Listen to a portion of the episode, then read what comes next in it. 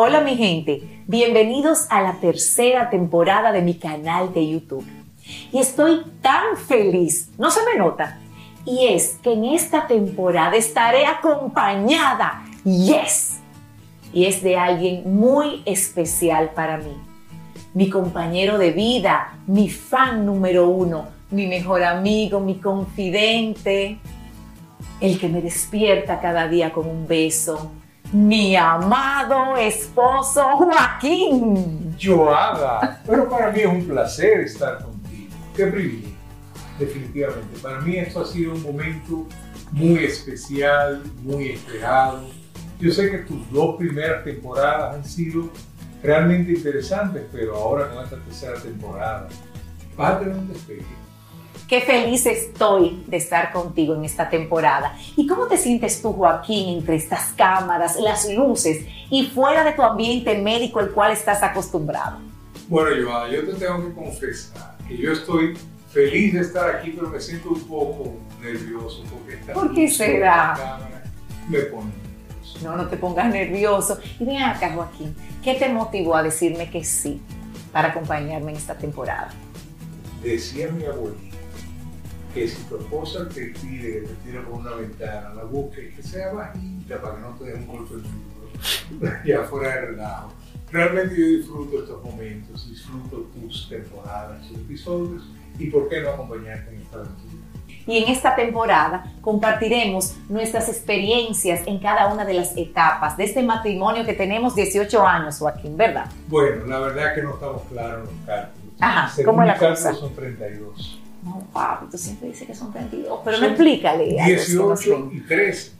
Si tú sumas 18 y 13 da más ¿Y o por qué menos 18 y 32. 13, Joaquín? 18 por la ley, 13 por la iglesia. Cinco años después de estar casados por la ley, nos casamos por la iglesia. Entonces tú sumas los dos. Tenemos de hecho dos fechas, dos aniversarios. Sí, dos- tenemos tres con el aniversario de noviazgo, es decir, que lo celebramos todo. Entonces son 32. Ella dice que 18, yo digo que 32. Y hemos llamado a esta temporada Conversando con mi media naranja. Media naranja. ¿Y por qué media naranja? Pero tú no eres mi media naranja o media guayaba, Joaquín, como es la cosa, yo pensaba que sí. Recuerda, Joada, que cada uno de nosotros somos seres humanos completos, que nos complementamos. Es un decir eso de media naranja, media guayaba, la mitad o mitad perfecta. Pero cada uno es completo y perfecto como es, nada más que ambos nos complementamos. Así es, y he aprendido a través de los años que tu amor hacia mí, tu compañía, tus conocimientos me complementan. Porque como dice Joaquín, soy un ser humano completo y el tenerte a mi lado suma a mi vida. Gracias por enseñarme con tu amor que yo soy un ser completo. Te lo agradezco muchísimo. Gracias a ti por estar a mi lado y complementarme. Así es. Bueno, señores, y el día de hoy vamos a hablar de lo que son las familias compuestas. En nuestro caso, como Joada y yo, venimos de lo que se llama una familia compuesta. En mi caso particular, cuando Joada me conoció y me conquistó, yo era un soltero de segunda vuelta. Entonces, aunque yo pensaba mantenerme soltero en esta segunda vuelta, yo logró conquistar mi corazón y de alguna manera me convenció para que iniciáramos ese periodo de 18 a 32 años. ¿Cómo lo lograste? Tú vas a decir los trucos aquí, no sé. ¿Qué pasó? ¿Qué implica, o sea, ya Exacto. retomando Ajá. el tema, qué implica de forma seria ser una familia compuesta? En ese momento, cuando yo y yo nos juntamos, habíamos estado previamente casados y de esa relación habían nacido hijos. Entonces, ya en el momento en el que yo llego a la vida de Joada o Joada llega a mi vida, ya llegamos como todo un paquete, no como una persona que se empieza a relacionar con otra persona, sino con una persona que en mi caso tenía tres hijos, que me relaciono con una persona, el caso de Joada, que tenía una hija. Y ya la interacción no es tan tú a tú como una relación en primera vuelta, sino un poquito compuesta. En mi caso lo puedo ver como algo más divertido, retante e interesante. ¿Cómo ha sido para ti, Joada? Así mismo. Y mira, Joaquín, como tú dices, ambos pasamos por divorcio.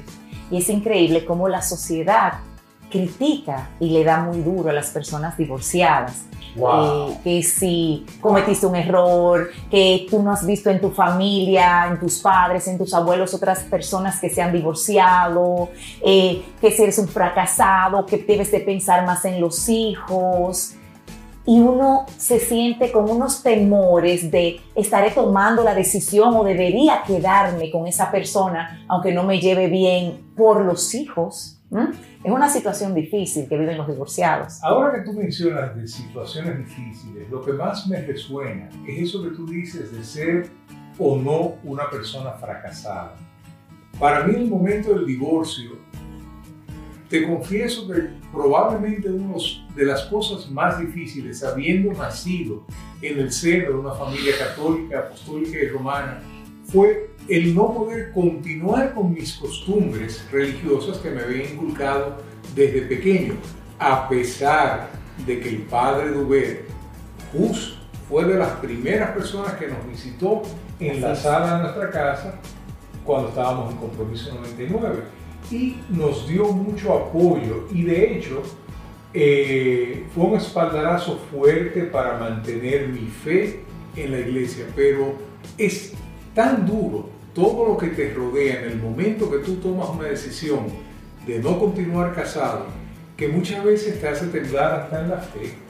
Yo personalmente empecé a funcionar de una manera que yo tomé la decisión de, bueno, si sigo aquí yo no voy a ser funcional para mi familia. Entonces yo tengo que tomar una decisión. ¿Cuál es la decisión? Yo tengo que salir de aquí por la razón que sea y no puedo continuar en esto y tengo que reiniciar. Pero es una relación de dos personas la que no está funcionando. Eso no quiere decir que mi relación con mis hijos no esté funcionando. Y tuve el privilegio de que, igual que yo pensé, siempre la madre de mis hijos pensó por igual. Nunca pensó en que las dos personas que se están divorciando tenían que divorciarse de sus hijos. Entonces, cada uno por su lado, trabajamos para el bien de los hijos. Eso implicó que viviéramos en la misma ciudad, que nos viéramos con regularidad, con regularidad te puedo decir prácticamente diario. Exactamente. Y eso fue un alto privilegio y eso se lo agradezco y se lo agradeceré eternamente a la madre porque me hizo solidificar y mantener una mejor relación con mis hijos. Claro, ¿Cómo fue la experiencia para ti? En mi caso, bueno, eh, fue una experiencia difícil porque eh, cuando uno ya toma la decisión de separarse, eh, lo que más duele es, en mi caso, pensar de que mi hija no iba a crecer al lado de su padre, bien cerquita de su padre, porque él se mudó y pues todo lo demás. Pero por lo menos tuve el privilegio, que eso pasa con la mayoría de las madres, de que los hijos se quedan con mamá. he estado con mi hija siempre, bueno, aunque ya ella está viviendo fuera.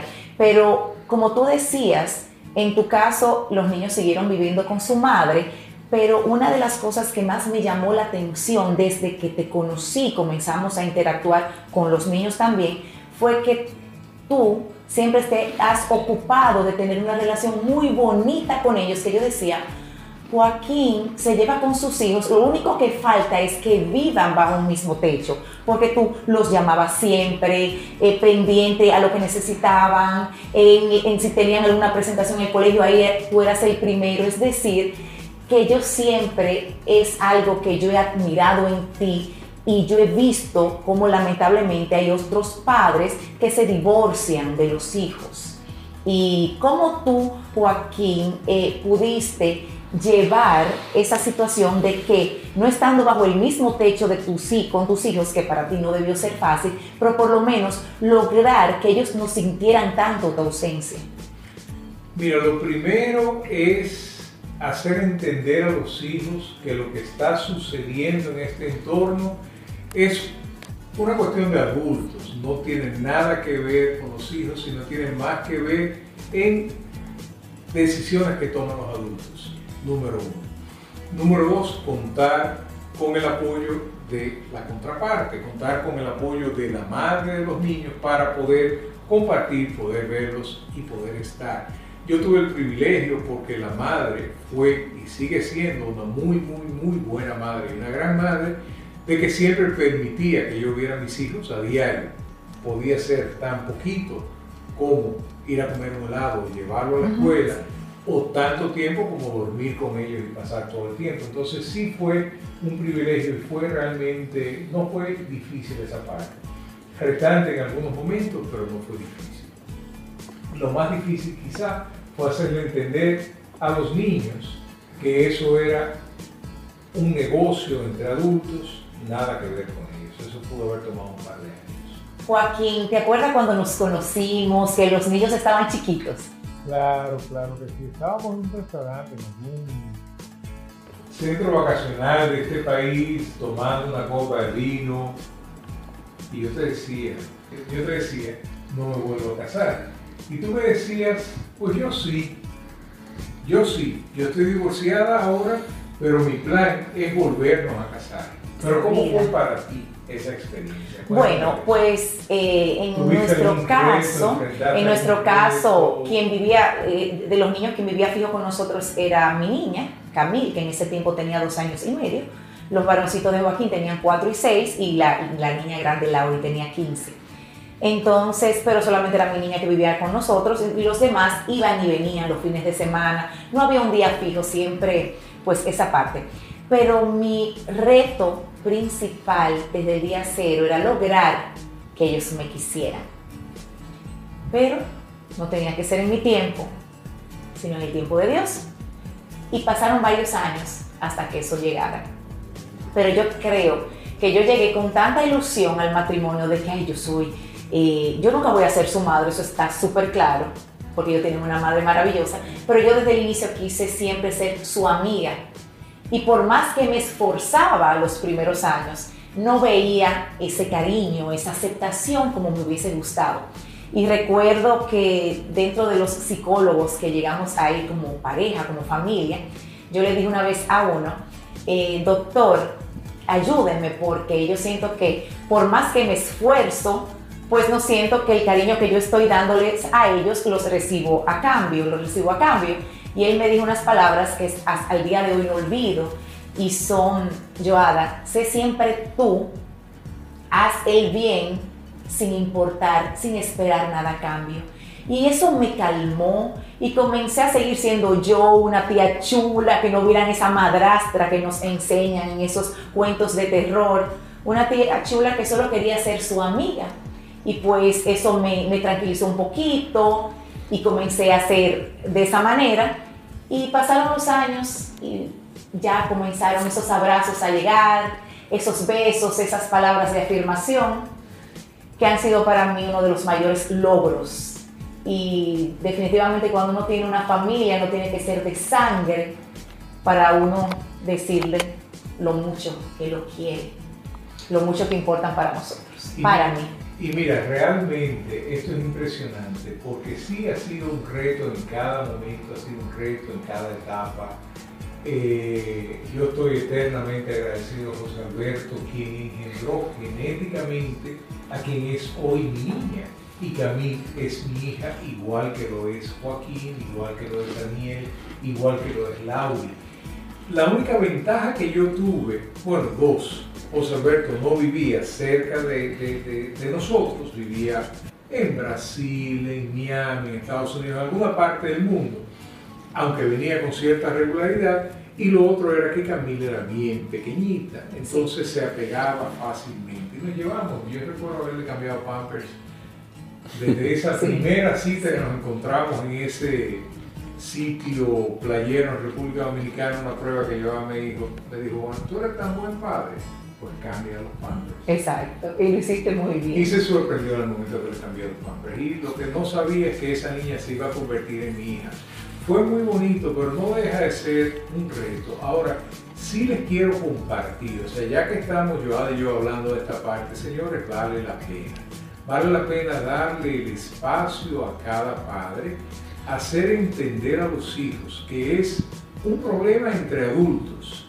Y la otra cosa, la familia compuesta es muy importante porque tienes hijos, pero lo más importante en la familia compuesta es esa media naranja, como dice Joana, esa persona que te complementa, que está a tu lado, porque finalmente, señora, la vida pasa rápido Y nosotros en estos 18 años ya estamos viviendo el nido vacío. Así es. Estamos prácticamente, de no ser por Daniel, que está ahora como medio de vacaciones por un semestre aquí, estaríamos solos en la casa. El semestre pasado estábamos completamente solos, entonces ya el tiempo pasa rápido. Entonces enfoquémonos en disfrutar estos niños y también disfrutar la relación de pareja. Joaquín, si te parece, vamos a compartir ahora unas recomendaciones de lo que nos ha funcionado en estos 18 años de pertenecer a una familia compuesta maravillosa que hemos forjado día con día. Entonces, estas recomendaciones las vamos a dividir en dos. La primera parte es recomendaciones para personas divorciadas con hijos y la segunda parte es recomendaciones para personas que pertenezcan a familias compuestas. ¿Te parece? Excelente. Perfecto. Entonces, Joaquín, el primer punto que lo hemos venido mencionando sobre la marcha de las recomendaciones de personas divorciadas con hijos es no se divorcie de sus hijos. Eso es extraordinario. No solamente de tus hijos, no te divorcies de tu religión, de tus principios, de tus valores, pero en especial de tus hijos.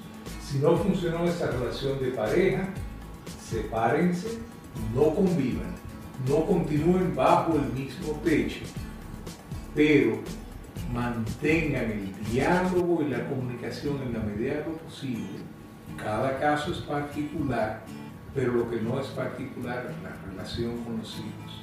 En ese sentido, ¿cómo, ¿qué tú opinas de cómo hablarle a los hijos si en mi caso el padre fuera muy, muy malo? Yo debo transmitir, para mí, yo debo transmitirle ese sentimiento que yo tengo a mis hijos. Jamás en la vida, jamás. Como tú dices, los problemas que tiene la, la, la, que tienes tú o tengo yo con mi expareja son un problema entre nosotros. No se pueden involucrar a los hijos. Yo nunca, ah, no, porque yo le estaría haciendo daño a mi hija, a la salud mental de mi hija. Yo no puedo, si en determinado momento yo no estoy de acuerdo con su padre biológico, yo no puedo expresárselo a ella. ¿Mm? No es mi deber, no soy quien para hablar mal, no solamente de, de nadie, ni de tu ex esposa tampoco. Por eso está el respeto y entender que los hijos, la salud mental de equivocaciones que tuvimos los padres, no son equivocaciones, porque fueron cosas preciosas en determinado momento, pero cualquier error los hijos no deben de pagarlo. Entonces uno tiene que cuidar mucho cómo le hablas a sus hijos siempre de no hacerles daño eh, y, y, no crear eh, eh, rivalidad con su otro padre o madre. Totalmente de acuerdo. Y esto no lo vamos a limitar nada más a los hogares de personas divorciadas uh -huh. o a las familias compuestas. Lo podemos limitar a las familias simples y sencillas. O sea, si tú tienes una diferencia con tu pareja, no tienes que expresarle eso a tus hijos. O sea, la conversación entre los padres se puede bien quedar entre los padres y no tiene que transmitirse a los hijos o transmitirse lo que a uno le interesa, pero generalmente buscando la forma de mensaje positivo. Ahora vamos a pasar a las recomendaciones si formas parte de una familia compuesta. Y la primera recomendación es el diálogo. ¿Por qué es importante, Joaquín, que dialoguemos como familia? Bueno, el diálogo no solamente es importante en pareja, sino el diálogo es un canal de comunicación con cada uno de los miembros de la familia. Entonces, en ese sentido, no importa qué edad tiene tu niño o tu niña, si es un niño, adolescente, adulto, tú tienes que saber en qué sintonía está, si está en sintonía contigo, qué piensa, qué opina y cómo está viendo lo que está pasando. Entonces, en cada momento de la vida es importante esa parte. Sí, hay que poner reglas desde el inicio. Comienzas con una familia compuesta, cada uno viene con una historia diferente, con costumbres diferentes. Yo recuerdo, Joaquín, que nosotros teníamos, los niños chiquitos, una reunión mensual con ellos y, lo, los, sentábamos y les decíamos, miren, estas son las reglas de la casa, estos son los límites, porque también hay que poner límites. Y una cosa que yo siempre te agradezco y admiro que hiciste desde el día cero fue que a los niños no podíamos obligar a que me amaran o amaran a Joaquín, pero sí el respeto. Y una de las reglas claras que estaba desde el día cero era que tienen que respetar a mi pareja. Otra cosa también dentro del diálogo estaba tratarlos a todos iguales. No porque mi hija la que vive en la casa tiene privilegios, no. Para nuestros niños cada uno tenía su habitación, cada uno sus regalos. Los niños saben mucho y hay que observarlos y hay que escucharlos. Pero hay que darle las mismas oportunidades y lo mismo a todos. Eso nos funcionó mucho a nosotros.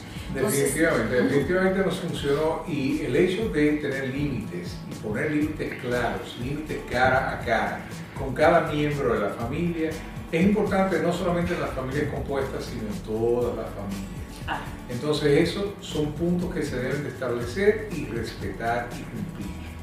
Otro de las recomendaciones es que no forzar la relación. Es que todo se va dando en su debido momento.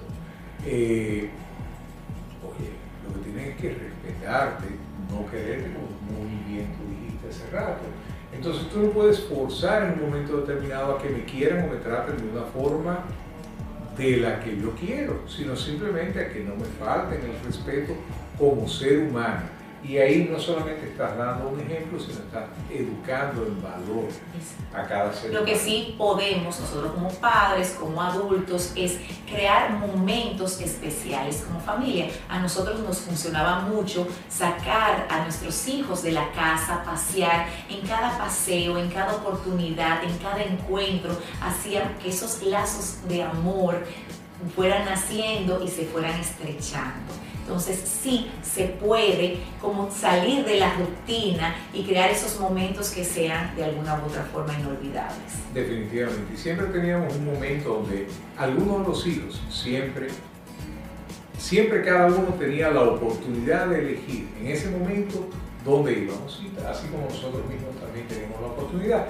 Entonces era un consenso en familia. Bueno, pues esta noche yo quiero ir al carrito de X a comer una hamburguesa o a comer lo que fuera, o quiere ir a un restaurante, cada quien podía elegir el tipo de comida que quería o el lugar o el nombre del sitio y eso hacía más divertido, porque tenemos que saber cómo va cada uno cómo está interactuando, cómo se va sintiendo. Y por ejemplo, escuchar. sí, en el caso de Joaquín, él tenía en determinados momentos que tener tiempos a soledad con sus hijos, igualmente yo con mi hija, porque quizás mi hija no iba a tener confianza con él y viceversa. Entonces, hay que observar mucho cada uno de los procesos para la salud mental del hijo, del hijo. Sentarse con ellos, sacar tiempo con los hijos. Por ejemplo, yo no podía pensar, yo querer estar en cada salida que Joaquín tenía con sus varones, por ejemplo. Era un tiempo de ellos que yo respetaba. Igualmente, el tiempo de chicas, mi hija y yo. Entonces, esos momentos hay que tenerlos siempre pendientes. Eh, ¿Y qué te parece de buscar ayuda? Bueno, la parte de buscar ayuda es bien, bien interesante. A mí nunca se me olvida que en el momento que tú y yo nos compartimos originalmente, la única parte que yo no había buscado era la ayuda espiritual. También esa es importante. Pero junto con eso, junto con que tú me llevaste de la mano a buscar la ayuda espiritual, nunca se me olvida que fuimos de Rosario cuando éramos novios, sí, una psicóloga. no, teníamos problemas, pero tú quisiste que fuera. Bueno, es que no teníamos problemas, pero los dos habíamos tenido problemas en relaciones anteriores y fuimos, hicimos una consulta que por cierto fue muy agradable, quizá ella hizo algunas pruebas, algunos tests. Y la conclusión fue, bueno, ustedes y yo no tienen ningún problema que yo pueda identificar. Pero nos dio recomendaciones. Y nos dio recomendaciones que funcionaron. Entonces, siempre buscar ayuda. Y una última recomendación, son muchísimas, pero una última y una muy importante, que en nuestro caso es primordial, el tiempo de pareja. ¡Wow! Mira, en el 2020, en plena pandemia, me dio COVID y en esa época no había ningún protocolo de tratamiento, entonces yo estaba bien asustado, bien impresionado los primeros cinco o seis días y cuando vi que pasé el sexto día y no pasó nada importante ni grave, le dije yo, ah, dime que tú tienes 15 días. En esa época se usaba 14 días de aislamiento y después ya tú te podías integrar. Revisamos la agenda, Joada hizo unos cambios y nos retiramos a la montaña cinco días. La experiencia fue tan buena que a partir de ese momento, yo creo que todavía lo hacemos una semana de tiempo de pareja, generalmente nosotros a veces interactuamos con amigos o familia pero tratamos de hacerlo de forma regular. Al principio usamos la excusa de pandemia y después nos hemos quedado como tiempo de pareja. Es extraordinario ese tiempo de compartir, que no tiene que ser irte fuera de la ciudad, simplemente diálogo de pareja. Puede ser un momento, una hora al mes, una hora a la semana, puede ser una oración, eh, orar el uno por el otro, pueden ser esos momentos especiales, pero sí de comunicación, de intercambio, tiempo especial en pareja. Nosotros desde que nos casamos siempre sacamos tiempo para paseos nosotros dos. Sin los muchachos, repartimos los muchachos de los abuelos y todo lo demás, pero tiempo nuestro, sin amigos, sin nadie, solos. De hecho, tenemos en el norte del país un lugar que le llamamos nuestro nido de amor, porque nos gusta ir y desconectarnos. Y hace poquitos años, de hecho en pandemia, comenzamos a llevar ese lugar tan especial de nosotros a nuestros hijos. Entonces, ¿por qué yo siento, yo siento que es algo importante? A veces somos padres, familia compuesta o familias regulares, vamos a llamarlo así, y nos enfocamos tanto en los hijos que descuidamos la parte de la pareja. Y los hijos, nosotros que ya estamos viviendo el nido vacío, los hijos se van, tarde o temprano se van, vuelan, estudian, se independizan y con quien tú quedas es con tu pareja, esa persona que quieres que te acompañe hasta el final de tus días. Por lo tanto, es importante cuidar esa relación para que perdure, para cuando los niños vuelen, los dos no se vean de frente y digan, ¿y tú quién eres? ¿Y qué yo sé de ti? Porque no te he puesto mucho caso. nosotros siempre nos ocupamos de trabajar nuestra relación. Ahora vamos a pasar a un momento chulísimo de cada uno de los videos que verán y se llama el call to action o la llamada de acción. Explícanos, Joaquín, de qué se trata. Llamada de acción es salirte de tu zona de confort, es ver un poquito que en este momento que hemos compartido juntos, qué te ha resonado, qué te ha funcionado y aplicarlo en tu vida. ¿Cómo vamos a hacer esto, Iván? Pues en esta semana la llamada de acción, el título se llama Creando Momentos Memorables. Y te pregunto, ¿cómo está tu relación con tus hijastros? Hace mucho que no sales con ellos, pero no todos en familia. Tú sola con él o con ellos. Pero no al supermercado o hacerte el mandado. No, a un sitio especial para ustedes. Por esto, en esta semana te invitamos a que cojas un día y lleves a tu hijastro a un lugar especial y lo hagas sentir la persona más especial del mundo. Si no lo tienes cerca, llámalo por teléfono o mándale un regalo. Tú sabes que ya los regalos llegan a todos lados, pero saca ese momentico y te aseguramos que eso va a hacer que esos lazos de amor que se están formando en ustedes sean más estrechos vas a ver lo bien que te vas a sentir. ¿Qué tú opinas de eso, Joaquín? Es simplemente extraordinario. Con pequeños detalles puedes hacer una gran diferencia. Y ese detalle de compartir, no solamente con tu hijo, sino con tu hijastro, con ese ser humano que los une, pero que los separa, el no ser, no ser el padre biológico, compartir ese momento especial te puede hacer una gran diferencia, no solamente para él, sino para ti. Y de eso está hecho la vida. Así es. Y yo puedo decir por experiencia propia que los hijastros han venido a llenar mi vida y los quiero como hijos. Entonces, te invitamos a que trabajes en la relación con ellos. Ya estamos concluyendo. Joaquín, ¿qué te ha parecido este primer video? Me ha parecido extraordinario. sabes que ese término de hijastros, en este caso, yo soy un segundo padre para Camille, Joada y expresado por mis hijos, es una segunda madre. Entonces, ellos, ellos me dicen tía a mí. Más que padrastro, madrastra, hijastro, hijastra, son hijos, somos padres.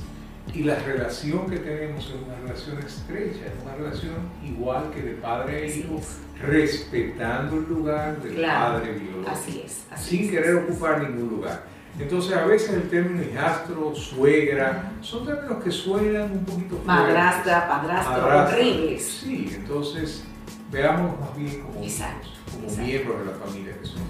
Pues yo, déjame agradecerte la invitación porque la verdad que esto ha sido mejor de lo que yo esperaba. Ay, bueno, me alegro y vamos a seguir grabando más. ¿Cómo? Y lo que queremos dejarle dicho es que sigan hacia adelante con sus familias tengan paciencia, sean lo mejor de ustedes mismos, den lo mejor de ustedes mismos y no se van a arrepentir. Que Papá Dios los ha puesto a ustedes en este camino con hijos maravillosos y ustedes pueden ser fuente de inspiración para ellos y ellos grandes maestros para ustedes, como mis hijos lo son para mí. Y como yo concluyo Joaquín normalmente cada video diciendo que vamos a decirlo juntos, te voy a decir lo que. A la cuenta de tres, ¿te parece? Bueno, una, dos y tres. Hasta, la, próxima. Soy Joada Silis, speaker motivacional creadora de contenido de autoestima y propósito de vida, enfocado a personas ocupadas que desean conectar consigo mismas. He creado este canal especialmente para ti. Te invito a suscribirte, ver todos mis videos y quiero que conversemos por los comentarios.